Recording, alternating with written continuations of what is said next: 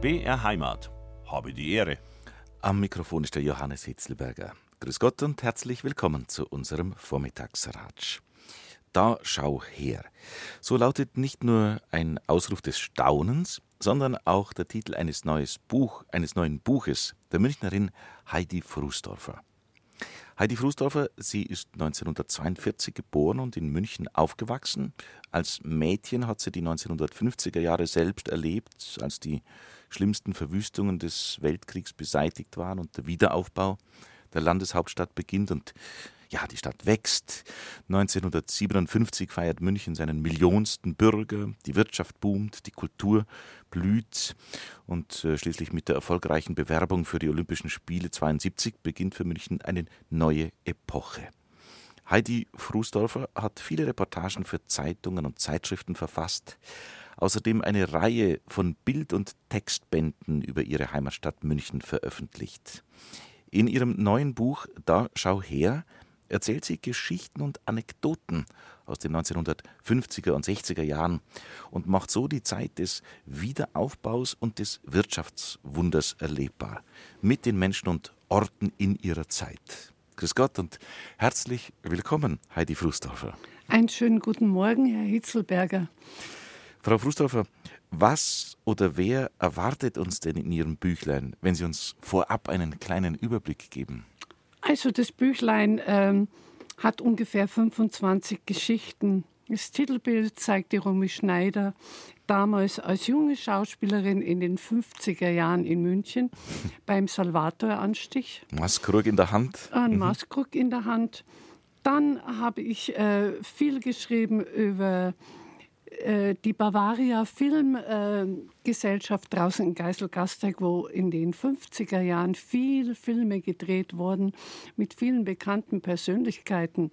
Da war zum Beispiel der Orson Welles in München schlicht durch die Straßen wie der dritte Mann in Wien. Also er hat hier viel gemacht und hat sich hier auch sehr wohl gefühlt.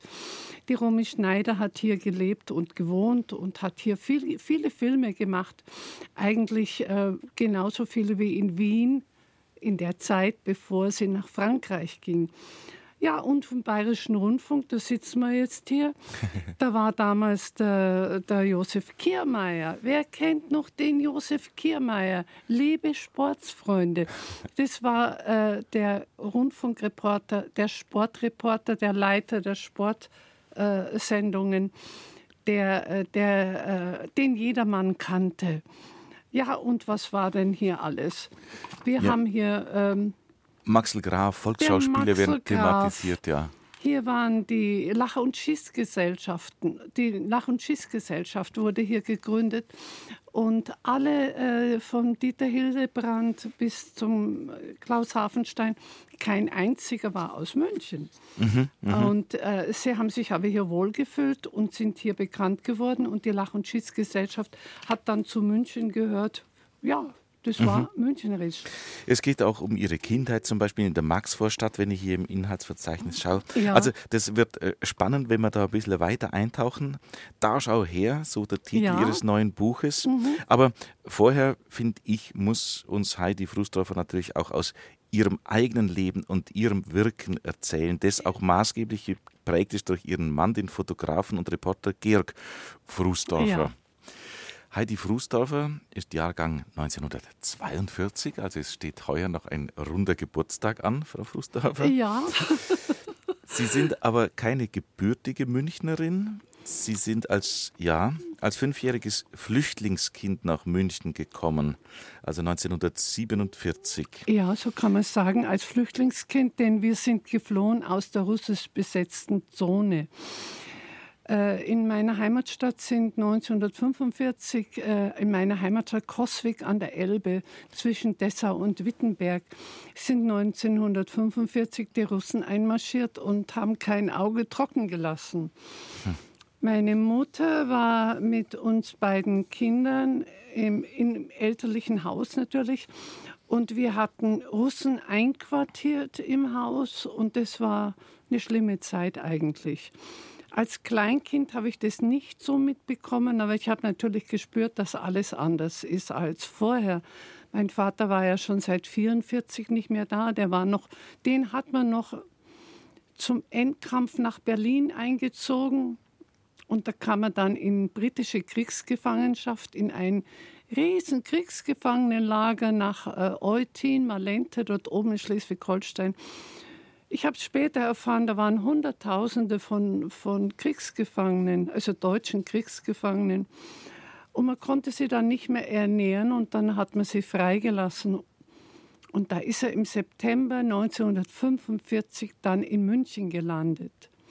Das war ganz witzig. Äh, mein, Mann, äh, mein Vater ging so ja, zu Fuß und wo er halt irgendwie mitfahren konnte, Richtung Süden und kam dann durch einen Wald und da hörte er ein Stöhnen und da lag ein, ja, schwacher Mann und der hat zu meinem Vater gesagt, Kumpel, wo gehst denn du hin? Ja, hat er gesagt, ich weiß noch nicht, aber auf jeden Fall will ich in den Westen, weg von den Russen.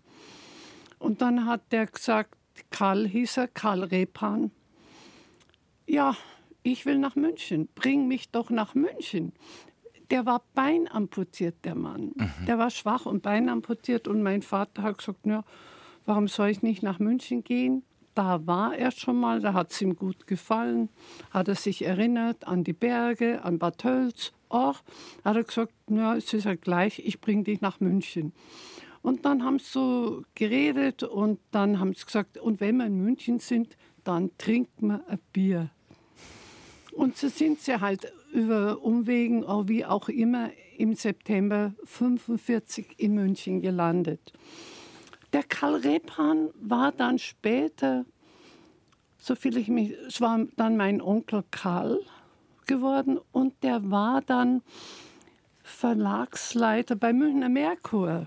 Mhm, und hat meinen Vater oder unsere Familie auch in den Nachkriegsjahren geholfen, wo immer er nur konnte. Also hat sich eine äh, feste Verbindung ergeben eine daraus. Eine feste Verbindung ergeben. Also das war Jetzt müssen Sie uns aber sagen, also da fehlt ja jetzt noch ein guter Teil ja. der Familie, nämlich Frau und zwei Kinder, Sie und wir, Ihre Schwester. Ja, wir kamen 47 nach. Wir haben dann nach Möglichkeiten gesucht, irgendwie rüberzukommen. Aus Coswig wegzukommen. Aus Coswig wegzukommen. Mein Vater hat dann auch geschrieben, er konnte ja noch, Post ging ja alles noch, er hätte einen, eine, in einer Baracke zwei Zimmer und da könnten wir äh, wohnen. Und so sind wir dann auch bei Nacht und Nebel Richtung München zu Fuß, mit der Bahn, mit Autos, mit Bussen, was sich auch immer äh, ergeben hat. Damals war ja alles in Bewegung. Flüchtlinge, Heimatvertriebene, Kriegsgefangene, Entwurzelte. Es war, es war. Ähm, Und das in einem zerstörten Land aber. Das in einem zerstörten Land. Und dann sind wir, äh, wir drei in München angekommen mit unseren Rucksäcken. Ich hatte meine Sommer- und Winterkleidung übereinander angezogen. Man hat mitgenommen, was man halt äh, mitnehmen, was man tragen konnte. Erinnert mich jetzt so, was wir heutzutage erleben. Ich wollte gerade fragen, was macht die gegenwärtige Situation ja, mit Ihnen? Schockierend. Also das, das verfolgt einen richtig, mich auch. Und was man hört und liest, das ist so schrecklich, mhm. dass man, man hat sich ja das nicht mehr vorstellen können dass sowas nochmal passiert. Also, Schauen wir auf, sagen wir mal, äh, ohne das jetzt äh, natürlich auszublenden, was die Gegenwart äh, ja. uns beschert, aber äh, schauen wir auf, auf Ihre Biografie ja. und Sie sind ja dann in dieses, in auch ein zerstörtes München gekommen ja. und haben, ja, da ihre Kindheit verbracht, die aber auch, äh, man kann es im Büchlein lesen, äh, in der Kreitmeierstraße im Bennoviertel, ja. die, äh, die eine schöne Kindheit dann für trotzdem mich, war. Für mich war es eine wunderschöne Kindheit, weil wir waren so frei, wir konnten machen, was wir wollten. Wir mussten natürlich pünktlich zu Hause sein und unsere Eltern haben ja nicht alles erfahren, was wir so angestellt haben.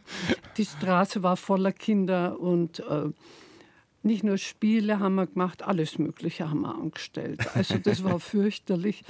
Aber wir waren halt Nach Schlüsselkinder, Nachkriegskinder und äh, haben, haben viel erlebt. Auch dort in der Max Vorstadt im Bennoviertel, wo ich dann, wo wir dann 1949 hingezogen sind, in eine, eine Wiederaufbauwohnung.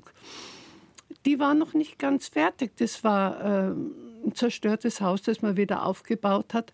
Und meine Eltern mussten dafür Dreizimmerwohnung 4000 D-Mark verlorenen Baukostenzuschuss zahlen. Das war ungeheuer mhm. viel Geld ein Jahr nach der Währungsreform.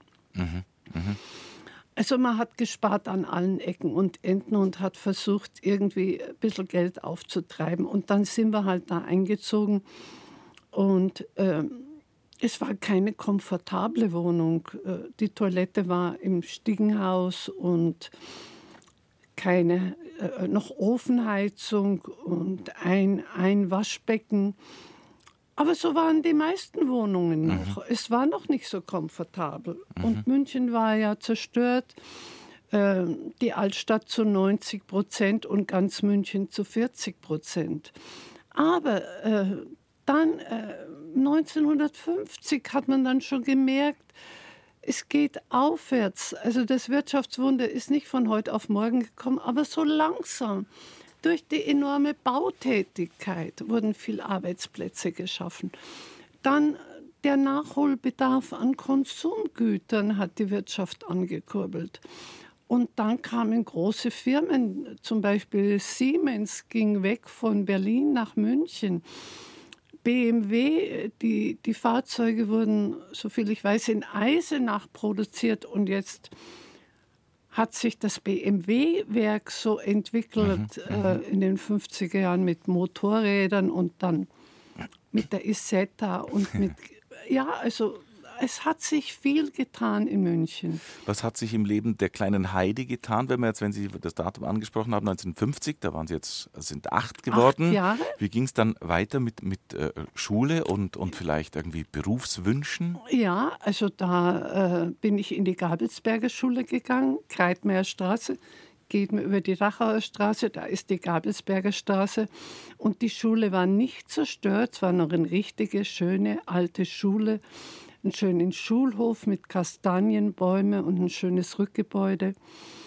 Und ähm, man konnte so quer über die durchgehen, weil es waren ja alles Ruinen. Man musste nicht die Straße geradeaus gehen bis zur nächsten links abbiegen, sondern man konnte einfach so querfeldein gehen. Mhm.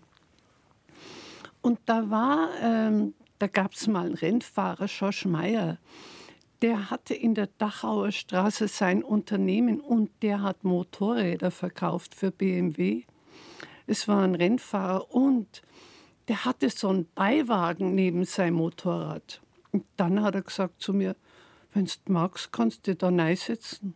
Und dann sind wir da durch die Gegend gebraust. das war also ein Erlebnis. Die Leute haben geschaut, die, das Sturzhelm und sowas habe ich nichts gehabt. Wir sind da einfach los. Und dann bin ich immer mal wieder rüber und habe gesagt, darf ich mal wieder mitfahren? Ja, fahr mit, steig ein. Sind wir umeinander gefahren. Und dann, was war denn da alles? Da war die Benno-Kirche, die war katholisch, ich, ich evangelisch, aber mir hat die Kirche so gut gefallen und die die Kinder die Kommunion hatten und es war alles so feierlich und von Leichnamprozession und hübsche Mädchen und mhm. es hat mir gut, äh, gut gefallen. Und ähm, ja, und so, so, wir sind natürlich als Kinder, unsere Süßigkeiten wollten wir immer haben. Das nicht so knapp. Wir haben immer geschaut, dass wir zu ein bisschen Taschengeld kommen, irgendwelche Dienstleistungen.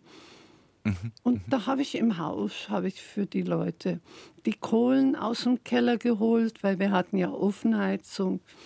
Bin zum Einkaufen gegangen. Da darf ich Sie jetzt unterbrechen, mhm. weil das möchte ich mir für später aufsparen, ja. wenn wir tatsächlich im, im, in Ihrem Büchlein konkret äh, ja. blättern und stöbern. Ja. Aber wenn, wenn ich jetzt äh, Ihre Schullaufbahn ein bisschen voranschiebe und Sie haben mir im Vorgespräch gesagt, dass Sie auch dann in England gelandet sind, was ich sehr spannend finde in dieser Nachkriegszeit. Und äh, ja, da sind wir jetzt gerade so bei Schulzeitende. Ich habe einen Englandaufenthalt angekündigt, aber zwischen Schule und Englandaufenthalt, um 1959 war das, hat sich ja auch schon einiges getan, wo Sie mit Kino und Film in Berührung gekommen sind und ich möchte sagen, diesem Zauber auch wie viele andere ähm, erlegen, verfallen oder sich haben faszinieren lassen. Ja, das äh, war äh, schon ein Zauber, das Kino, dem man als junges Mädchen auch verfallen war. Äh, es war so, wir sind in jedes Kino gegangen, damals die Romy Schneider Filme. Das hat uns alles wahnsinnig interessiert. Und ähm, ich bin also von der Schule ähm, in eine Filmfirma gegangen, in einer Filmfirma Produktion und Verleih gelandet. Ganz kurios. Eine Freundin von mir, die hat auch da gearbeitet, die hat gesagt, kommst halt auch dahin und die haben mich dann genommen. Eigentlich war es so, ich habe mir als junges Mädchen vorgestellt, ich will mal ein Kino haben. Aha. Und wenn du da in den Filmverleih gehst und diese Produktion, dann kriegst du schon ein bisschen was mit. Und zwar bin ich immer, äh, weil ich ja da in der Kreitmeierstraße gewohnt habe, bin ich immer gerne ins Augustenkino gegangen. Also Kinos gab es ja wie Sand am Meer in der Zeit oder ins Rottmann-Kino. Das Rottmann-Kino hatte 250 Plätze und da habe ich mir immer ausgerechnet, wenn ich mir mal so ein Kino pachte und leite oder so ein Kino habe, 250 Plätze, da haben wir schon ausgerechnet, was das Geld bringt oder was äh, das Leihen eines Filmes kostet. Und dann habe ich mir gedacht, das mache ich mal, wenn ich so 30 bin.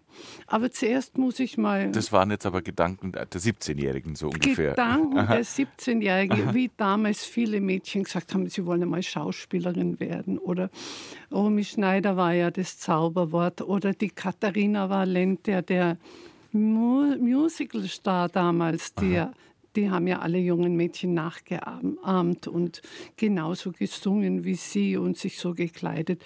Es war halt so Teenagerzeit, ja. ja. Und da bin ich in diese Filmfirma gekommen und da habe ich dann schon, da war ich in der Presseabteilung, zuerst beim Filmverleih. Die haben also die Kopien an die Kinos äh, versandt und die haben dann auch die Bilder, die in den Schaukästen an den Kinos hingen, äh, da habe ich die Texte zu den Fotos geschrieben und das ähm, so ein bisschen organisiert. Und da haben die gesagt, ja, das ist ja ganz gut, mach so weiter. Und dann habe ich in der Produktion von D4 Film, hieß diese Filmgesellschaft, gearbeitet. Da gab es einen alten Oberst, der hat ein Drehbuch geschrieben. Die wollten die Geschichte von dem Oberst Werner Mölders ähm, ein Kriegsheld, wollten die verfilmen. Und da habe ich mit dem Autor, also diesen alten Oberst, ähm, rum, rumgetan. Der hat mir wieder was diktiert, dann haben wir es wieder verworfen, dann habe ich es neu getippt und so. Da war ich beschäftigt und ähm, wie gesagt auch in der Presseabteilung. Und äh, es war damals Mode, dass man gesagt hat, man geht einmal nach England ein Jahr als Au-pair-Mädchen. Und da haben wir gesagt, das meine Freundin und ich haben gesagt, das machen wir auch. Da lernen wir Englisch und da, da fahren wir rüber. Und äh, ja, habe ich das meine Eltern erzählt, die waren gar nicht begeistert. Aha, und dann habe ich sie aber so lange getritzt, bis sie gesagt haben, fahr endlich. Und dann bin da, wenn ich da fragen darf, nicht begeistert, einfach weil das junge Mädel aus der Obhut kommt oder hatte es, was ich mir vorstellen könnte, Ressentiments des Vaters, der in britischer ja, Kriegsgefangenschaft ja. war? Mit was hat es zu tun gehabt? Beides? Beides. Mhm. Ja, obwohl mein Vater war dann schon aufgeschlossen, der hat, äh, der hat äh, schon ein bisschen die Engländer bewundert irgendwie. Und meine Mutter war halt besorgt, so ein, so ein Mädchen sollte brav zu Hause sitzen, ab und zu ausgehen, aber nicht so oft. Und äh, irgendwann heiraten mit 20 oder 21, so wie sie es auch gemacht mhm. hat. Aber das war. Aber nicht so gefährlich in die Welt hinausfahren Nein, wie Sie.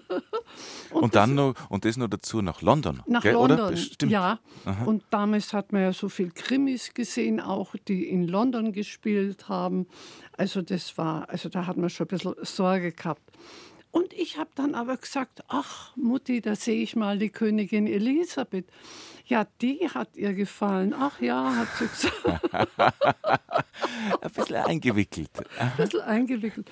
Ja, und dann bin ich nach England gefahren, mit dem Zug damals noch, mit, mit dem Schiff rüber. Hab, hatte da eine Stelle gefunden durch eine Agentur in London. Es war recht nette Familie und bin dann zweimal in der Woche in meinen Abendkurs gegangen. Also Sprachkurs? Sch äh, mhm. äh, Sprachkurs und das war, da waren Mädchen aus der Schweiz, aus Frankreich, sogar aus Marokko waren junge Mädchen da, die Au-pair-Mädchen waren oder versucht haben, irgendwas zu machen und eben auch die Sprache gut zu lernen. Und nach einem Jahr habe ich da meine Prüfung gemacht, habe in dem Jahr, also das Lower Cambridge Certificate hat man das damals genannt und habe in dem Jahr sehr viel gesehen, die ganzen Museen in London, ins Theater sind wir gegangen, in die Oper, in Konzerte, da war die Royal Festival Hall, diese schöne Konzerthalle an der Themse, die damals 1953 gebaut wurde zur Krönung von Königin Elisabeth. Da gab es wunderbare Konzerte und das Schöne äh, war, an der Abendkasse haben wir noch immer äh, Karten gekriegt, preiswert irgendwie. Und dann haben wir Ausflüge gemacht in die Umgebung und haben uns so viel angeschaut. Das England so schön, das war noch das alte England. Ja, das, das hat mir schon gefallen. Mhm. mhm. Aber Heimweh habe ich auch wieder gehabt. Also ich war zerrissen und dann, wie ich ähm, im Dezember bin, 1960 bin ich dann zurückgekommen. Und da war ich so froh, dass ich wieder in München war. Das war, England habe ich dann auch wieder vermisst. Aber ich war schon, ich habe schon auch Heimweh nach München gehabt. Das Sie war sind, einfach Sie sind mein, schon ein Münchner Kind. Äh, ja. nicht umsonst äh, durchzieht ja Ihre journalistische Ja. äh, und äh, äh, Reportertätigkeit Ja. dieses München-Thema, die, die Dieses all die München. Jahre. All die Jahre, ja. Naja, und bei, bei die, die vier Filmen hatte ich da schon gesehen, den Fotografen Georg Fußdorfer. Der hat sich immer ins Wartezimmer gesetzt. Da haben so die Journalisten gewartet auf Termine oder um da Schauspieler zu treffen. Und der war immer sehr nett, der hat immer freundlich gegrüßt. Der hat gesagt, Grüß Gott, Fräulein Wahl. Hm? Und dann bin ich mal mit meiner Freundin, wenn wir Geld bekommen haben, dann sind wir immer damals in den Wienerwald gegangen. Das war diese Händelstationen, Händellokale in München. Da hat man günstiger Händel äh, gekriegt und dann Wein und das war da recht gemütlich. Und da sind wir immer am ersten, wenn wir unser Geld gekriegt haben, hingegangen. Und da sind wir eines Tages im Weinkeller am Dom gesessen und da kommt der Georg Fußdorfer rein. Oh, sage ich zu mir, der Fußdorfer, was machen wir jetzt? Aber jetzt schauen wir einfach weg. und dann war er schon da und hat gesagt, er möchte sich gern zu uns setzen, zu uns setzen. Dann wäre er nicht alleine und wir auch nicht. Und das haben wir dann eingesehen und dann haben wir uns recht gut unterhalten. Und eine besondere Freundschaft hat begonnen. Ja, jetzt jetzt weiß ich das. Datum nicht mehr genau, 60 oder 62. 62. Am, im, Im Wirtshaus am Dom, da saßen Heidi und ihre Freundin und dann kommt der Georg Frusdorfer herein. Ja, und äh, so ist das Ganze angegangen. Dann hat er gefragt, ob, ich, ob er mich mal anrufen darf. Na, habe ich gesagt, na, wir haben daheim gar kein Telefon. Was, hat er gesagt. Ja, wohnst du nur bei den Eltern? Habe ich gesagt, ja, freilich wohne ich bei, bei den Eltern. Äh, erst wenn ich heirate, habe ich gesagt, dann äh, ziehe ich weg von meinen Eltern. Sagt Ach die so. 20-jährige Heidi, gell? Ja. Ja, ja, Es war ja auch noch eine andere Zeit ja, damals. ja, gell? ja. Naja, und dann haben wir so er hat von seinem Beruf erzählt und ich habe gesagt, ja, ich fotografiere ja auch sehr gerne. Und er wusste ja, was ich bei D4-Film gemacht habe, weil da hat er mich ja oft gesehen. Und der Georg Frusdorfer war ja schon seit, wenn ich es richtig äh, in Erinnerung habe, seit 1948 als Fotograf und Bildreporter ja, in München tätig. Ja, und zwar er war Volksschullehrer, äh, Volksschullehrer dann Berufsschullehrer in Straubing. Er war ein Straubinger, hat ihm auch gut gefallen, aber nach dem Krieg wollte er unbedingt nach München und wollte den Lehrerberuf nicht mehr ausüben. Das war nicht so das Seine. Also es war aber so, in seiner Jugend hat man gesagt, die Mutter hat gesagt, du wirst Pfarrer, um Gottes Willen, hat er gesagt, dann wäre ich doch lieber Lehrer. und er hat schon mit acht Jahren ein Fotoapparat äh, bekommen zum Geburtstag und das hat ihn nicht mehr losgelassen. Er hat leidenschaftlich gerne fotografiert und hat dann auch noch eine Fotolehre gemacht, ich weiß nicht, im Krieg oder kurz danach. Und ähm, ist dann Bildreporter geworden, hat, in, hat auch geschrieben, seine Reportagen geschrieben und fotografiert und hat damals für den Münchner Merkur gearbeitet, die Erdinger Ausgabe. Und ist dann viel nach München gefahren und es war noch vor der Währungsreform, äh, hat er weil er hat gewohnt in der Molkerei, Zimmer gehabt in der Molkerei in Erding. Und da ist er günstig an Butter gekommen. Und das war ja damals das Zauberwort mhm. in, den, in den Jahren Schwarzmarktzeiten. Und da ist er nach München, da gab es ähm, eine Fotohandel Schwarz in Schwabing irgendwo. Und da hat er Butter getauscht für Fotopapier und Filme. Er hat eine Leica gehabt. Er hat dann in München fotografiert, also die zerstörte, die zerstörte Stadt und das Alltagsleben. Und da hat er so viele Aufnahmen gemacht, dass ich dann später, aber da kommen wir später noch mhm, dazu, mhm. diese Bücher auch äh, bebildern konnte. Weil Sie es gerade ansprechen, das ist das Ramadama, sehr ja, beeindruckender Bildband. Ja. ja. Und ähm, ja, und da ist er immer nach München und dann ist er hat er in München da eine Wohnung gefunden und dann hat er so richtig angefangen, freiberuflich zu arbeiten für viele Illustrierte und Und dadurch Zeitungen. auch sein Leben zu bestreiten, ja. Ja, mhm. Mhm. ja. War nicht leicht am Anfang, aber er wollte es so. Das haben wir jetzt als Vorgeschichte eben. Ja. Und dann trifft er diese Heidi Wahl aus der Kreitmeierstraße. Ja, mh. und äh, wir haben uns dann schon mögen und dann hat er mich mit in seine Dunkelkammer genommen. Frau Frusthofer, jetzt, äh, jetzt stellen wir uns ganz viele schöne Dinge vor. Ja. Und ja, und wie ging es dann weiter? Und da habe ich dann mit, äh, mit äh, Vergrößerungen gemacht. Das wusste ich schon, wie das geht, aber noch nicht so professionell. Das hat ja auch lange gedauert und ich habe auch viel Kurse gemacht und viel gelernt. Ja, und dann hat er auch gesagt, willst du mich begleiten auf Reportagen? Und dann habe ich da mitgemacht und wir haben, wir haben das beide gerne mögen und so ist es, äh, so hat es angefangen. Und ähm, wie ich das erste Mal in seine Wohnung kam, in der Küche, da lag ein Riesenberg mit, mit Bildern, 18 mal 24 Vergrößerung.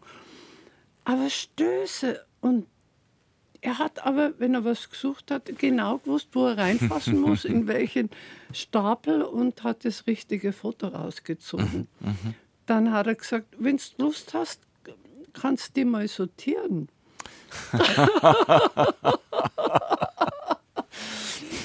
später, hat er ja, später hat er gemeint, wie wir, wie wir geheiratet haben, hat er gesagt, ähm, ich habe dich nur geheiratet, damit du meine Fototaschen tragst.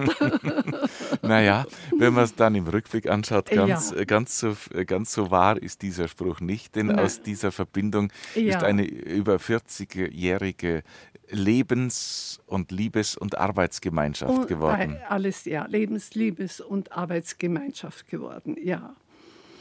Und, ähm, der, Ihr Mann ist gestorben 2003. 2003. Mhm. Aber wir haben fast 40 Jahre zusammengearbeitet und unheimlich schöne Reportagen gemacht. äh, in den 60er und 70er Jahren das Münchner Gesellschaftsleben, Künstler, Schauspieler. Ich kann mich noch erinnern, wo ich so mitmachen durfte, das war die Wiedereröffnung der Münchner Oper, das Nationaltheater im November 1963. Da habe ich dann schon mit fotografiert, das war wunderschön. Oder wie dann Königin Elisabeth in München war 1965. Dann haben wir Reportagen gemacht über Sportler, Franz Beckenbauer, die ganzen Münchner, alles, was so um München war, Schauspieler, die äh, Künstler von der Oper, Hermann Prey, Ingeborg, Ingeborg Hallstein, mhm, mhm, was alles an den Kammerspielen war, damals noch die Schweikart-Ära, später Everding und Kurt Meisel. Everding also das war, es war eine tolle Zeit mhm, mh. und viele äh, Fernsehproduktionen, über, über, viele Fernsehproduktionen haben wir in den Funk- und Fernsehzeitschriften wie Funkuhr, TV Hören und Sehen und Hört zu berichtet. Das, was damals alles in der Bavaria produziert wurde, große Weihnachtssendung mit Anneliese Rothenberger oder da gab es äh, Michael Pfleger, seine Shows oder Salto Mortale, das war eine Fortsetzung. Also was so alles in den 60er, 70er Jahren in München los war. Mhm, und da war mhm. viel los. Ja, ja, ja. Also das wäre natürlich tatsächlich auch nochmal eine eigene Sendung, das, das Schaffen von Georg Frusdorfer ja. schön zu beleuchten. Aber oh, ein bisschen ja. was können wir ja hier anreißen, weil wir müssen ja auch zur Heidi kommen, zu ihrem ja. neuen Büchlein München, da schau her, Geschichten und Anekdoten. Aber jetzt nochmal, um kurz bei ihrem verstorbenen Mann zu bleiben. Also sein Werk umfasst Fotos vom Alltagsleben in München während des Wiederaufbaus nach dem Zweiten Weltkrieg. Dann eben das, was Sie gerade angesprochen haben, die Reportagen über das gesellschaftliche und wirtschaftliche Leben in München sowie ja, Home Stories, die man heute sagen kann, über, heute, über ja. Prominente und das eben in einem Zeitraum von ja, 1946 bis 2000. Ja. Und jetzt ist aber was ganz Besonderes. Äh, Sie haben äh, diesen Nachlass von Ihrem Mann mhm. weitergegeben an, an, an, eine wunderbare Institution, die Bayerische ja, Staatsbibliothek. Die Bayerische Staatsbibliothek. Und zwar kamen die auf mich zu nach dem ersten Buch das ich noch gemeinsam mit meinem Mann gemacht habe. Wir sind, ähm, Hurra, wir leben noch, ist der Titel, München äh, nach dem Krieg. Und dieser Bildband äh, wurde in der Süddeutschen besprochen, in der Abendzeitung, also in der Münchner Presse. Und das hat auch äh, ein Herr Dr. Horn gelesen von der Bayerischen Staatsbibliothek. Und der hat mich eines Tages aufgesucht und hat gesagt, wir würden gern dieses Archiv kaufen. Und äh, wir haben erst einmal angefangen mit den, mit den Fotos und Nachlass aus den äh, 40er äh, Jahren, aus der unmittelbaren Nachkriegszeit. Und ähm, diese Schwarz-Weiß-Fotos. Und dann das ganze Schwarz-Weiß-Archiv später, ein paar Jahre später, und dann das Farbarchiv. Und äh, das war so eine gute Sache. Erstens einmal, die Bayerische Staatsbibliothek. Gibt es was Besseres für einen Fotografen, als dass seine Fotos in der Bayerischen Staatsbibliothek verewigt werden mhm, mh. und dort aufbewahrt werden für alle Zeiten, so Gott will? Mhm dass sie digitalisiert wurden, ins Internet gest gestellt wurden, wo sich jeder anschauen kann. Mhm, mh. Also das hätte ich mir nie träumen lassen. Und mein Mann, leider Gottes, hat er das nicht erlebt, weil er wäre sehr stolz auf sich. Mhm, mh. Das glaube ich gern. Das ja, ich gern. Und ähm, da bin ich auch froh drum. Und die Bayerische Staatsbibliothek hat da, das ist jetzt schon zwei Jahre her, eine Ausstellung gebracht, München, schau her. Und da wurden auch viele Fotos über meinen Mann, äh, von meinem Mann ausgestellt und über meinen Mann berichtet.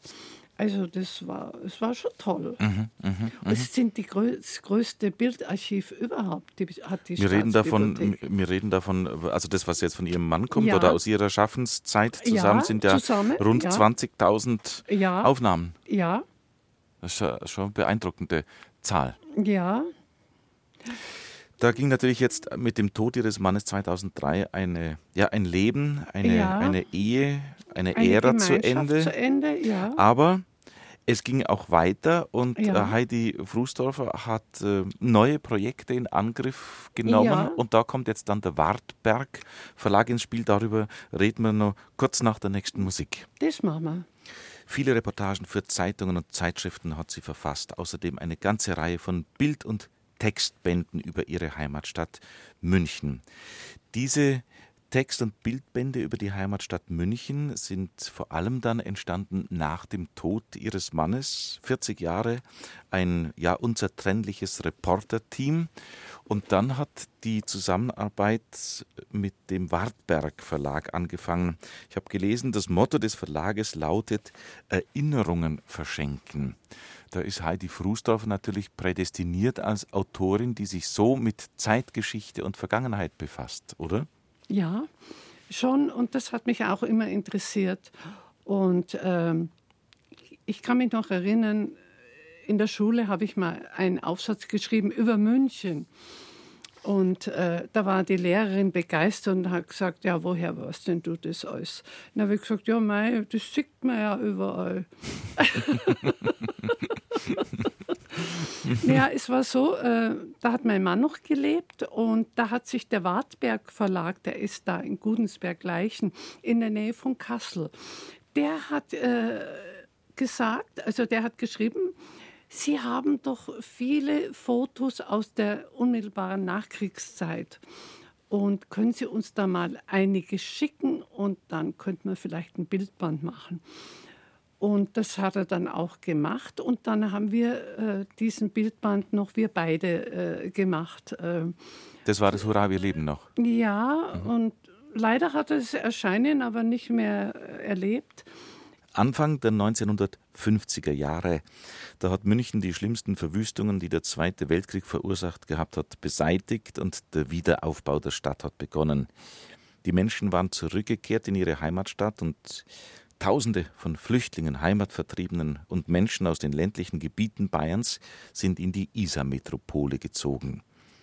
Mit Beginn der 1960er Jahre macht sich dann in der Wohlstandsgesellschaft, wie man sie tadelnd oder bewundernd genannt hat, eine neue Generation bemerkbar, die die Weichen für die Zukunft gestellt hat. Ja, nach über einem halben Jahrhundert ist es für viele von uns, denke ich, eine spannende Frage. Wie war das denn damals, als das Wirtschaftswunder laufen lernte und die Lebensfreude in die Stadt an der Isar zurückkehrte? Geschichten und Anekdoten aus dieser Zeit haben überlebt und erzählen von Menschen und Orten in ihrer Zeit.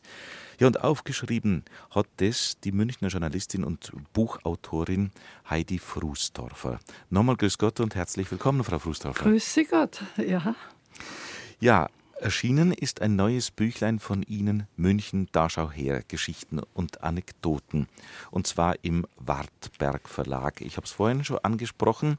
Das Motto des Verlags heißt Erinnerungen verschenken. Ich habe mir gedacht, das könnte auch ein Motto der Heidi Frusdorfer sein. Ja, so ist es auch. Äh, denn die Bücher, äh, die, die ich gemacht habe, die Bildbände, befassen sich ja mit der Vergangenheit. Und die Vergangenheit ist verbunden mit Erinnerungen. Äh, ganz gleich welche Art, aber doch auch schöne Erinnerungen, weil die Verklärung findet dann statt und dann sieht man alles anders oder vielleicht besser oder vergisst äh, Sachen, die nicht so gut waren und hat die schönen Sachen ähm, äh, parat, wenn man, wenn man zurückdenkt. Oder man sieht auch äh, schlimme Sachen anders äh, und kann sie anders beurteilen. Äh, Erinnerungen verschenken, ja, das ist das Motto des Verlages.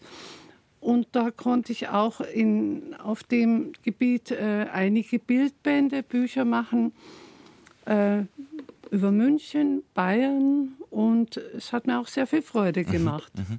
Erinnerungen verschenken, das könnte eben auch das Motto der Heidi Frusdorfer sein. Ihre Zusammenarbeit, Frau Frusdorfer, mit dem Wartberg Verlag hat angefangen noch zu Lebzeiten Ihres Mannes. Dadurch ist der Band entstanden, Hurra, wir leben noch. Dann war der Tod des Mannes 2003.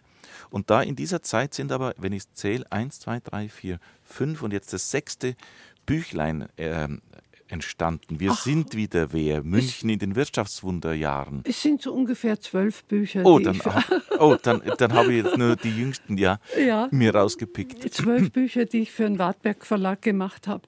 Also da äh, mit meinem Mann zusammen noch dieses Buch Hurra, wir leben noch. Und dann äh, kam der Wartberg Verlag auf mich zu und es war äh, 70 Jahre Kriegsende. Und da hat er gemeint, wie haben Kinder in München, Jugendliche, äh, den Krieg erlebt. Und da habe ich ein Bildband gemacht, Wir Kriegskinder ist der Titel. Mhm. Münchner Zeitzeugen erinnern sich. Und da habe ich über Zeitzeugen berichtet, die damals Kinder waren, Jugendliche und wie sie den Krieg erlebt haben und die unmittelbare Nachkriegszeit. Zum Beispiel eine Zeitzeugin, die hat da der, äh, gleich beim Prinzregentenplatz gelebt und äh, da hat ja auch der Hitler seine Wohnung gehabt. Mhm. Und diese Wohnung, da ist heute die Polizei drin, also das Haus steht ja noch, man, kennt ja das Haus, war gleich äh, gegenüber von ihrer Wohnung, wo, ihre Eltern, wo sie mit ihren Eltern gelebt haben. Und die Bombe hat aber nicht Hitlers Haus erwischt, sondern ihr Haus, in dem sie gewohnt hatten, eine Etagenwohnung hatten, vollständig zerstört. Und wie sie das erlebt hat, das hat sie geschildert. Mhm. Und ähm, zum Beispiel beim Hitler, da sind bloß ein paar Fensterscheiben kaputt gegangen und bei ihr eben das ganze Haus und dann, wie sie untergekommen sind nach dem Krieg und, und dieses Erlebnis, dass plötzlich nichts mehr da ist, was man hatte. So einige Zeitzeugen, äh, wie äh, Kinder aus dem Sudetenland dann hier in München gelandet sind, wie Flüchtlingskinder hergekommen sind. Oder ein Junge aus dem Münchner Norden, der hat die Bombardierung erlebt der Industriegebiete im Münchner Norden und äh, hat darüber erzählt. Äh, das Buch mit den Zeitzeugen, ähm, das, das war sehr schön. Das ist dann, glaube ich, also 2004 erschienen. Mhm, mh, mh. Und da habe ich dann aber schon dran gedacht, ich möchte noch eins machen. Und zwar über die Nachkriegsjahre, die 50er Jahre. Und der Titel des Buches wurde dann München im Wirtschaftswunder. Und der Obertitel, wir sind wieder wer. Mhm. Weil plötzlich mit dem aufkommenden Wirtschaftswunder und dem neuen Wohlstand und dass wir es geschafft haben, uns rüber zu retten in die neue Zeit, in einer Demokratie zu leben, in Wohlstand zu leben, das war ja ganz was Neues und da kon konnte man ja nach allem, was war, auch wieder stolz auf sich sein. Mhm. Und äh, dieser Bildband zeigt eben die Stadt in den 50er Jahren und das Alltagsleben und die Menschen. Zum Beispiel die Faschingsfeste in den 50er Jahren. Mhm. Die waren ja gigantisch. So was hat es ja später nicht mehr gegeben.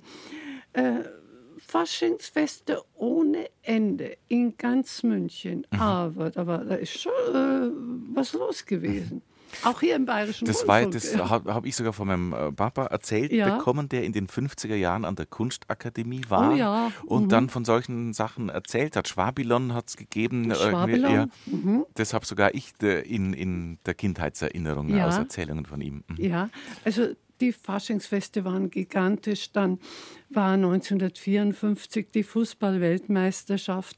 Die Helden von Bern zogen in einem Korso durch München. Also ich glaube, ganz München war auf den Beinen. Mhm, mh. Alle haben zugeschaut, alle wollten die Helden von Bern sehen. das kann man sich nicht mehr vorstellen. Ich habe ja etliche ihrer Büchlein, Büchlein ja. in den Händen gehabt und ähm, es steht ja auch dran, historischer Bildband bei vielen. Ja, ja. Wenn wir jetzt aber aufs aktuelle Büchlein kommen, ja. dann ist das natürlich schon auch bebildert und man findet ein paar Fotos, aber das unterscheidet sich ein bisschen zu den vorherigen.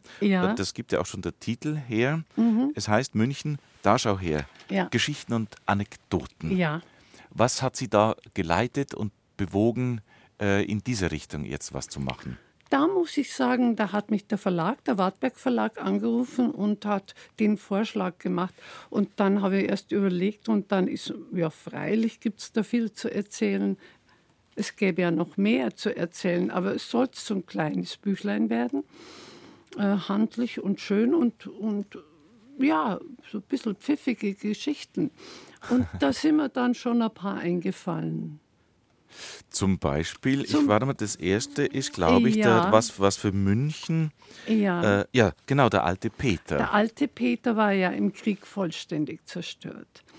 Also er war in zwei Teile gerissen, der Turm war weg, die Turmspitze, er war ausgebrannt. Es war ein Jammer, den alten Peter zu sehen. Und äh, die Urkirche Münchens, äh, das war, hat die Münchner schon hart getroffen. Und äh, eigentlich wollte man dann den alten Peter abreißen. Und der äh, Pfarrer, Stadtpfarrer, zwei Stadtpfarrer gab es. Der Stritt, Stritter und noch einer.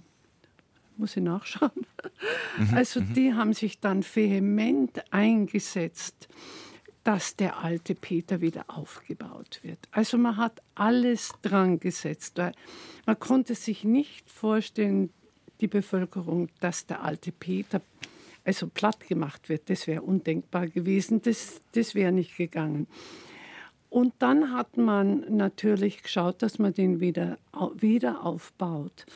Und da hat man natürlich Geld gebraucht und da hat man Geld gesammelt und da wurde ein, ein Verein ins Leben gerufen äh, und hat, äh, man hat Spenden gesammelt, um den alten Peter wieder aufzubauen. Äh, Zum Beispiel der Felix Buttersack, der Mitherausgeber vom Münchner Merkur, hat sich da stark gemacht. Der Gustl Feldmeier, das war der Eigentümer, Besitzer vom Kaufhaus Beck, der war schwer dahinter. Mhm. Und viele Münchner. Ähm, Privatpersonen aus dem Ausland kamen Spenden und äh, es kam viel Geld zusammen und auch äh, Bürger haben gespendet, die Stadt und so weiter. Und dann konnte man den, den äh, alten Peter wieder aufbauen und schon im Sommer 1951 ähm, war das Richtfest. Das Richtfest für den wiedererstandenen alten Peter. Und da kamen ja Tausende von Menschen zusammen. Und die Spitze war wieder drauf und das, das äh, Gebäude, die Kir der Kirchenbau stand wieder da. Und ähm, wie es in München so ist, wenn so ein Ereignis ist, ein Richtfest, da gibt es ja gleich fast ein Volksfest. Ein Volksfest dazu. Mhm. Oh. Mhm, mhm, und da gab es Freibier und da wurde Bier ausgeschenkt im Hofbräuhaus. Und im Hackerzelt auf der Wiesen hat der Oberbürgermeister Thomas Wimmer ein 48 Hektoliter großes Bierfass angezapft. Und alles, was Rang und Namen hatte, war dabei und man hat gefeiert und man war glücklich äh, über den wiedererstandenen alten Peter. Da, ja. Der alte Peter ist ja mhm. auch äh, untrennbar mit dem Bayerischen Rundfunk dem, verbunden. Ja. Mhm. Solange der alte Peter, diese Melodie haben wir in BR Heimat ja uns mhm. erhalten, mhm. äh, hat man nimmer auf allen Wellen, aber bei uns hört man diese Melodie noch. Ja. Und dann gibt es ja auch was ganz Besonderes, dass während der Zeit der Instandsetzung, also wie der alte Peter noch nicht wieder errichtet oder hergestellt war, ja. Mm, da hat der Bayerische Rundfunk ja dem auch Rechnung getragen. Das schreiben Sie auch. Ja, und zwar hat man äh, dieses äh, Pausenzeichen verkürzt gehabt, und zwar solange der alte P, aber nicht den ganzen Peter hat man genannt, solange der alte P. Und solange der alte P noch im Bau war und in der ja. Wiedererrichtung oder Instandsetzung, ja. hat man dieses Pausenzeichen im Bayerischen Rundfunk gehört. Ja. Und das darf ich jetzt gerade mal vorspielen. Nehmen wir uns die Zeit, ein Pausenzeichen ist ja für eine Pause da. Jetzt machen mhm. wir Pause und hören, hören dreimal das Pausenzeichen, wie es damals geklungen hat, bevor der alte Peter wieder fertig war. Ja.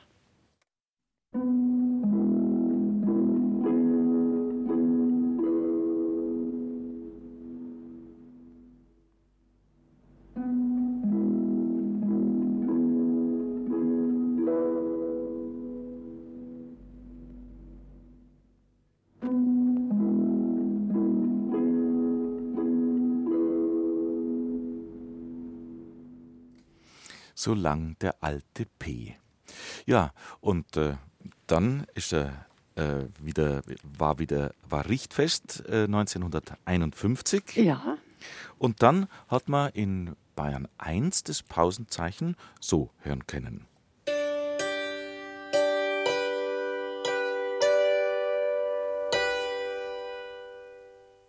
Jedenfalls hat der Bayerische Rundfunk der ganzen Geschichte des, dieser Urkirche Münchens Rechnung ja, getragen. Ja. Ja, das war ein, ein großes Ereignis und äh, die Münchner waren, waren glücklich, äh, als der alte Peter wieder aufgerichtet dastand und äh, seine Turmspitze wieder hatte. Und das hat die Bauunternehmung der Dombaumeister Brannekemper gemacht und ähm, der hat ja auch ähm, die Kuppeln auf den Frauentürmen wieder instand gesetzt, das äh, große Gewölbe von St. Michael instand gesetzt und auch das, die Kuppel von, äh, von der Theatinerkirche.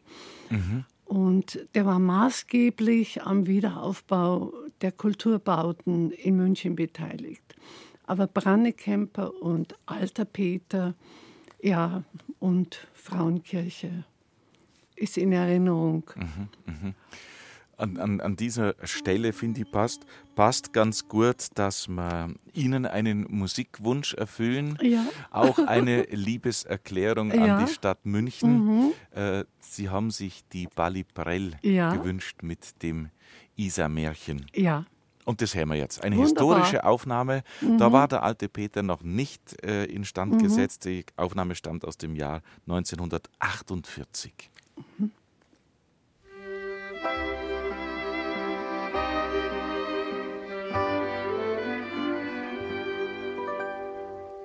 Wer kennt sie nicht, die schöne Stadt, die jeder tief im Herzen hat? Jeder, der sie einmal gesehen. Und dazu den schönen Gau mit seinen Farben weiß und blau. Bayerland, wie bist du einzig schön. Frau Frusthofer, wir haben es jetzt gerade schon ein bisschen angesprochen und sind eingetaucht in die Welt des alten München in die 50er und 60er Jahre äh, erstes Kapitel zum wiedererstandenen alten Peter. Dann kann man lesen, äh, ein mutiger Beamter rettete die Allerheiligen Hofkirche. Dann haben wir ein Kapitelchen, Liesel Karlstadt wünscht sich ein Denkmal. Oder was lese ich da? Maxel Graf, mir ginge nicht unter. Zum Schluss Countdown zur Olympiade. Oder was wir auch am Anfang äh, Sieg, was natürlich wieder für zum Hören ganz interessant ist, das Platzl am Platzl oder das Münchner Kindl auf dem Rathausturm. Was hat es denn damit auf sich? Ja, das Münchner Kindl auf dem Rathausturm, das äh, ist dargestellt von dem kleinen Ludwig Schmidt-Wildi, dem Volksschauspieler und Regisseur. Äh, der äh, stand Modell als glaube acht- oder neunjähriger Bub, äh, stand er Modell für dieses ähm, in Kupfer getriebene äh, Münchenkindl oben auf dem Rathausturm. Und das kam so, sein Vater, äh, ein bekannter äh, Schwabinger Bildhauer, Schmidt, und der hat den Auftrag bekommen, das, das, das Münchner Kindl da anzufertigen, zu entwerfen und anzufertigen. Und der hatte drei Kinder und da hat er sich die Kinder so angeschaut und da hat er sich gedacht, ja, der Wickel, der Ludwig, das ist der passende, der, den nehme ich jetzt als Modell her. Und da stand der Ludwig Schmidt-Wildi Modell für das Münchner Kindl. Und immer wenn er vom Platzl zurückgekommen ist, äh, über den Marienplatz gegangen ist. Äh, er war nämlich im Platzl dann lange Jahre der Direktor. Hat er raufgeschaut auf den Turm und hat, äh, hat schmunzeln müssen. Er war, er stand Modell für dieses Münchner Kindl oben auf dem Münchner Rathausturm.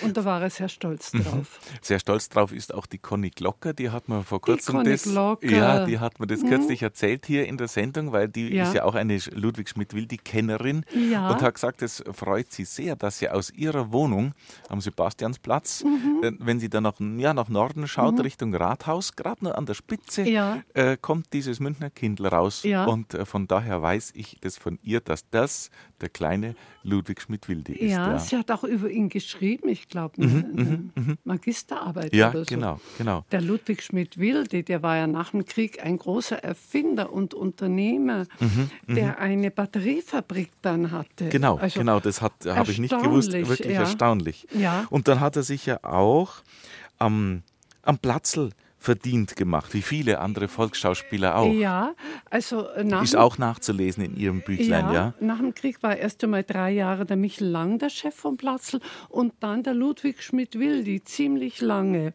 Und er hat auch Stücke geschrieben fürs, fürs Platzl.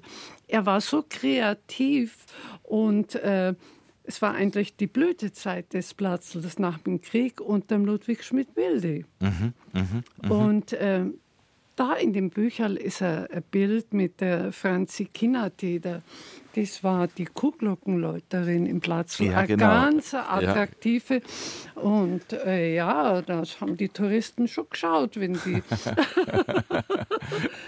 äh, schöne Frau da äh, gespielt hat. Ja, Mhm. ja. Ich habe jetzt für uns als Hörbeispiel rausgesucht, um ein bisschen in, in nostal no- nostalgisch zu werden, weil Sie ja Ja. den Michel Lang auch angesprochen haben. Den Ja. kennen ja die, die bayerische Rundfunkhörerinnen und Hörer aus Ja. der alten Zeit zusammen mit der Liesel Karlstadt aus der Hörfunkserie Brummelgeschichten. Das möchte ich Ja. einfach nur mal, vielleicht erinnert sich der eine oder andere dran, wie das geklungen hat, das möchte ich mal kurz anspielen. Ja,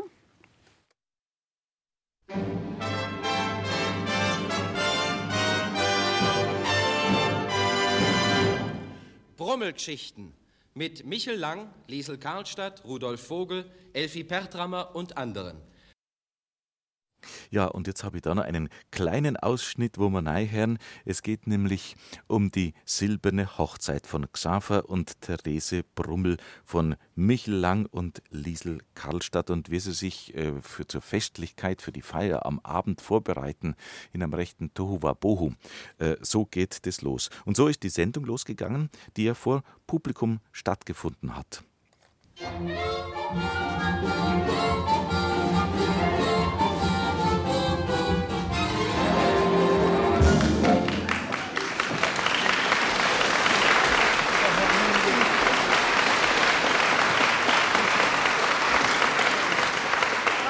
Der Gerock und die Westen muss da herin sein. Ja, du hast es doch selber aus dem Schrank raus. Ja. Wo, wo war's denn dann? Ja, weil dann die Kisten und der... Was für Kisten? Aber das, äh, der Gerock und Da, die... da unter dem Tisch liegt was zusammengewurzelt. Ja, jetzt da schau her. da ist ja... Ja, wer hat denn das dann untergefeiert? Ja, wahrscheinlich der Kanari. Bei uns daheim am Land hat man Sachen wie auf dem Tisch und nicht drunter. Ja, jetzt redet lang kommen. Helft mir nein, jetzt wisst ihr, dass ich da alleinig ein bisschen... Ja, das Muss jetzt wieder noch mehr alles am Boden Nein, ist der, heute halt nicht dabei. Die Herrschaft. beim helllichten Tag. No, also dass mir hilft, was ich doch weiß, dass ich alleinig, alleinig ein bisschen schwer... Ich glaube schon, dass du in der Jünglingsquantel nicht mehr rein Komm, komm, komm, links Wandel, red nicht so saudumm daher. Mein Lieber, das ist ein echt, ist ein echt englischer Stoff. Der hat mir vor, vor 25 Jahren passt wie angegossen, gell? Mutti, der hat sogar noch der Schneider Müller gemacht in der Herrenstraße. Das waren noch Zeiten. Ja, Bin ich noch, da hast du auch noch ein bisschen eine andere Figur gehabt als damals. andere Figur bin halt genau wie das, nur die Hämmer, die sind jetzt so dick. Das ist einfach mal so. Du, da hätte ich schon eine Idee. Was? Weißt ausatmen und dann.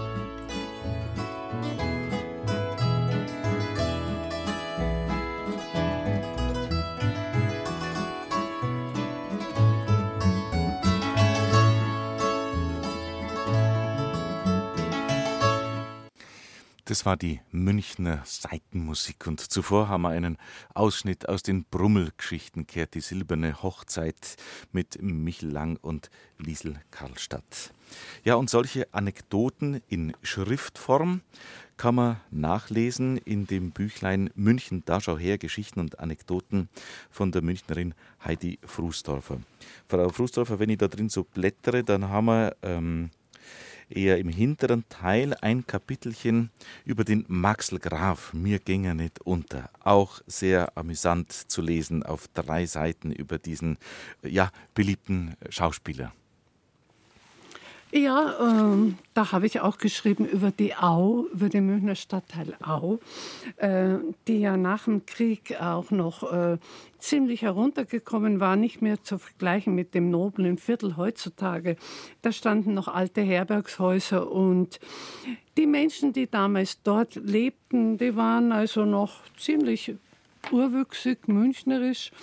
Äh, und da gab es dann einen, den Maxel Graf, der hat dann ein Lied gewidmet der Au. Und da hat er gesungen, ich bin der Stolz von der Au. Und äh, das hat so richtig zu Maxel Graf gepasst. Obwohl er war ja äh, ein prima Schauspieler, auch, auch ein sehr ernsthafter Mensch äh, mit viel Tiefgang, so habe ich erlebt äh, wie wir mal interviewt haben, übrigens hier im Bayerischen Rundfunk, aber das ist lange her. lange her. Er war ja äh, der Sohn eines Beamten und äh, er sollte auch in die Fußstapfen seines Vaters treten und das Abitur machen. Das hat der Vater von ihm verlangt. Das Abitur machen und bestehen. Mhm. Nicht nur machen, sondern ja. auch bestehen. Darauf mhm. bestand der Vater und das mhm. hat er dann auch geschafft. Und dann äh, war er in, sein, in den Augen seines Vaters anerkannt. Und dann hat er hier beim Bayerischen äh, Rundfunk äh, schon als Kind viele ähm, äh, in Hörspielen mitgewirkt, Trudel und Schorsch, die, die Sendung. Und äh, ist dann in das äh, Volksschauspiel reingekommen und war sehr erfolgreich. Und er war ja so ein Daraufgänger-Typ und das hat man gern mögen. Äh, hat gut ausgeschaut und äh, Maxel Graf, der war ein, einfach ein Volksschauspieler, der jugendliche Liebhaber, der Fesche, äh, der weiß, wer eine ich habe mal irgendwo gelesen, man hat ihn genannt, den weiß-blauen Charmeur. Mhm, mhm. Trifft es wohl ziemlich schön. Trifft es wohl ziemlich schön. Weil ja. Sie gerade gesagt haben, Sie haben selber mit ihm seinerzeit ein Interview ja. geführt, um das nochmal für unsere Hörerinnen und Hörer heute in Erinnerung zu rufen. Ja.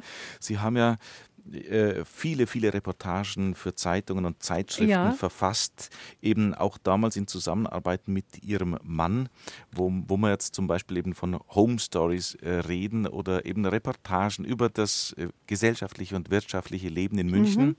Und daraus können Sie natürlich auch aus diesem Fundus und aus diesen Erinnerungen und Erfahrungsschatz für dieses Büchlein Geschichten und Anekdoten sehr äh, schöpfen, denke ich ja. mal, oder? Ja, ja, die Volksschauspiele, äh, da habe ich ja auch über Michel Lang äh, äh, geschrieben, über Ludwig Schmidt-Wildi, wie gesagt, und äh, die Ernie Singerl und was, äh, wir haben eine Reportage gemacht über Beppo Brehm, über Gustl Bayer haben wir, ja, was, mein Mann hat die Liesel Karlstadt noch fotografiert. Liesel Karlstadt kommt auch vor in Ihrem Büchlein hier. Ja, mhm. und mhm. zwar wurde, wurde ja wieder, wieder ähm, Karl Valentin gestorben war, dann Anfang der 50er Jahre, hat man ihm ja ein Brunnendenkmal gesetzt auf dem Viktualienmarkt. Und die Liesel Karlstadt, die hat gesagt, ich bin ja auch bekannt und ich bin die Liesel Karlstadt, ich möchte auch mal ein Brunnendenkmal haben. So wie der, äh, der Falle. Und sie hatte einen guten Freund, das war der Gustl Feldmeier. Der war der Besitzer des Kaufhaus Beck am Rathauseck. Und der war in München ähm, ein honoriger Mann, also jeder Mann kannte ihn. Und er hat auch viel gesponsert für die Oper, für den alten Peter. Und äh, er hat sich sehr verdient gemacht um München. Und zudem hat es gesagt, "Geh, ich möchte ja auch mal ein Denkmal haben, wie der Falle. Und dann hat der Gustl Feldmeier gesagt, ja, du kriegst schon eins. Ich verspreche es dir. Und dann hat es ihn wieder genervt und gesagt, ich möchte ein Brunnendenkmal. Dann hat er gesagt, ja, hat er gesagt, das kriegst du schon, aber zuerst stirbst du mal. Nachzulesen Ja. im Büchlein Da schau her Geschichten und Anekdoten. Ja. Und sie hat es dann bekommen. Und sie also, hat es bekommen. Ja. Und weil. Sie den Maxel Graf gerade angesprochen haben Mhm. und weil man ihm einfach so schön zuhören kann und äh, sein Paradestück, darf man wohl sagen, ist eben der Stolz von der Der Au. Stolz von der Au. Und den hören wir jetzt. Ja. Der Früh um eine Zehne pressiert's mir nicht wenig, schlürf ich aus dem Bett und den Tosen. Ein samten Scharkettel, ein Sportzigarettel, ins Knopfloch steck ich mir eine Rosen. Dann geh ich ganz schleini zum Tonis Leini und frühstück dort ganz Pomade. Eine Lunge mit Knädeln, eine Weißwurst ist ich, dann geh ich auf die Parade. Ja, ich bin der Stolz von der Rau, am Maria Hulfsplatz geboren. Die Madeln, die rennen, weil's mi alle kennen, seng's mi ist a jede verloren. Ich bin als Athlet gut bekannt, krieg alle fünf Jahre neues Gewand. Komm ich in Wirtshaus, na schreit alles grad aus, ja, ich bin der Stolz von der Au. Maxel Graf, der Stolz von der Au. Um 11 Uhr gleich 48 auf BR Heimat in unserem Vormittagsratsch habe ich die Ehre, heute mit Heidi Frusdorfer. In ihrem neuen Buch Da schau her erzählt sie Geschichten und Anekdoten aus den 50er und 60er Jahren und macht so die Zeit des Wiederaufbaus und Wirtschaftswunders erlebbar mit den Menschen und Orten dieser Zeit. Frau Frusdorfer, Ihr Büchlein schließt mit einem Kapitel zu den Olympischen Spielen. Ja, die Olympischen Spiele 1972, das war schon was Gigantisches. Und wenn man sich bedenkt, dass äh, 20 Jahre nach dem Zweiten Weltkrieg, nach der Zerstörung Münchens, die Stadt es gewagt hat, äh, sich 1965 für die Olympischen Spiele 1972 zu bewerben, da sagt man ja, wie haben sie das alles nur fertiggebracht? Erstens mal der Wiederaufbau, der so schnell ging, dass äh, zur 800-Jahr-Feier 1958 München größtenteils wieder aufgebaut war. Und dann diese Olympischen Spiele zu stemmen. Äh, und das kam so, der Georg Brauchle, das war der zweite Bürgermeister von München und ähm, Obi Vogel, der äh, ist 1963 nach Innsbruck gefahren. Da waren nämlich 1964 die Olympischen Winterspiele. Und da ist er dann zurückgekommen und hat gesagt, mei, das wäre schön, wenn wir in München auch sowas hätten. Olympiade in München. Und da hat er halt so geredet. Ja, und im gleichen Jahr, das war dann auch 64, äh, da kam der Willi Daume aus Mar äh, Madrid zurück von einer Versammlung des Internationalen Olympischen Komitees. Und da hat er gesagt zum ähm, Obi Vogel und zum, zu dem, zum Stadtrat, mein Gott, die suchen noch eine passende Stadt für die Olympischen Spiele 1972. Und das war dann das Stichwort. Georg Brauchle hat sich stark gemacht, Obi Vogel. Und dann haben sie gesagt, ja, das könnten wir uns doch, das können wir doch auch. Und dann haben sie aber erst mal gesagt, geheim, geheim, nichts darf verlautbaren. Also hat man eine Kommission gegründet und hat erst einmal geprüft, ob München das auch bewerkstelligen könnte. Und dann hat man gesagt, ja, hat die Kommission gesagt. Und dann hat man einen Bundeskanzler, das war der Ludwig Erhard, den hat man informiert und dann den Alfons Goppel, den bayerischen Ministerpräsidenten. Und dann hat man gesagt, ja, wir bewerben uns. Und dann war diese berühmte Pressekonferenz 1965 am 29. November. Da hat sich dann München äh, beworben und Obi Vogel hat bekannt gegeben, München bewirbt sich für die Olympischen Spiele 1972.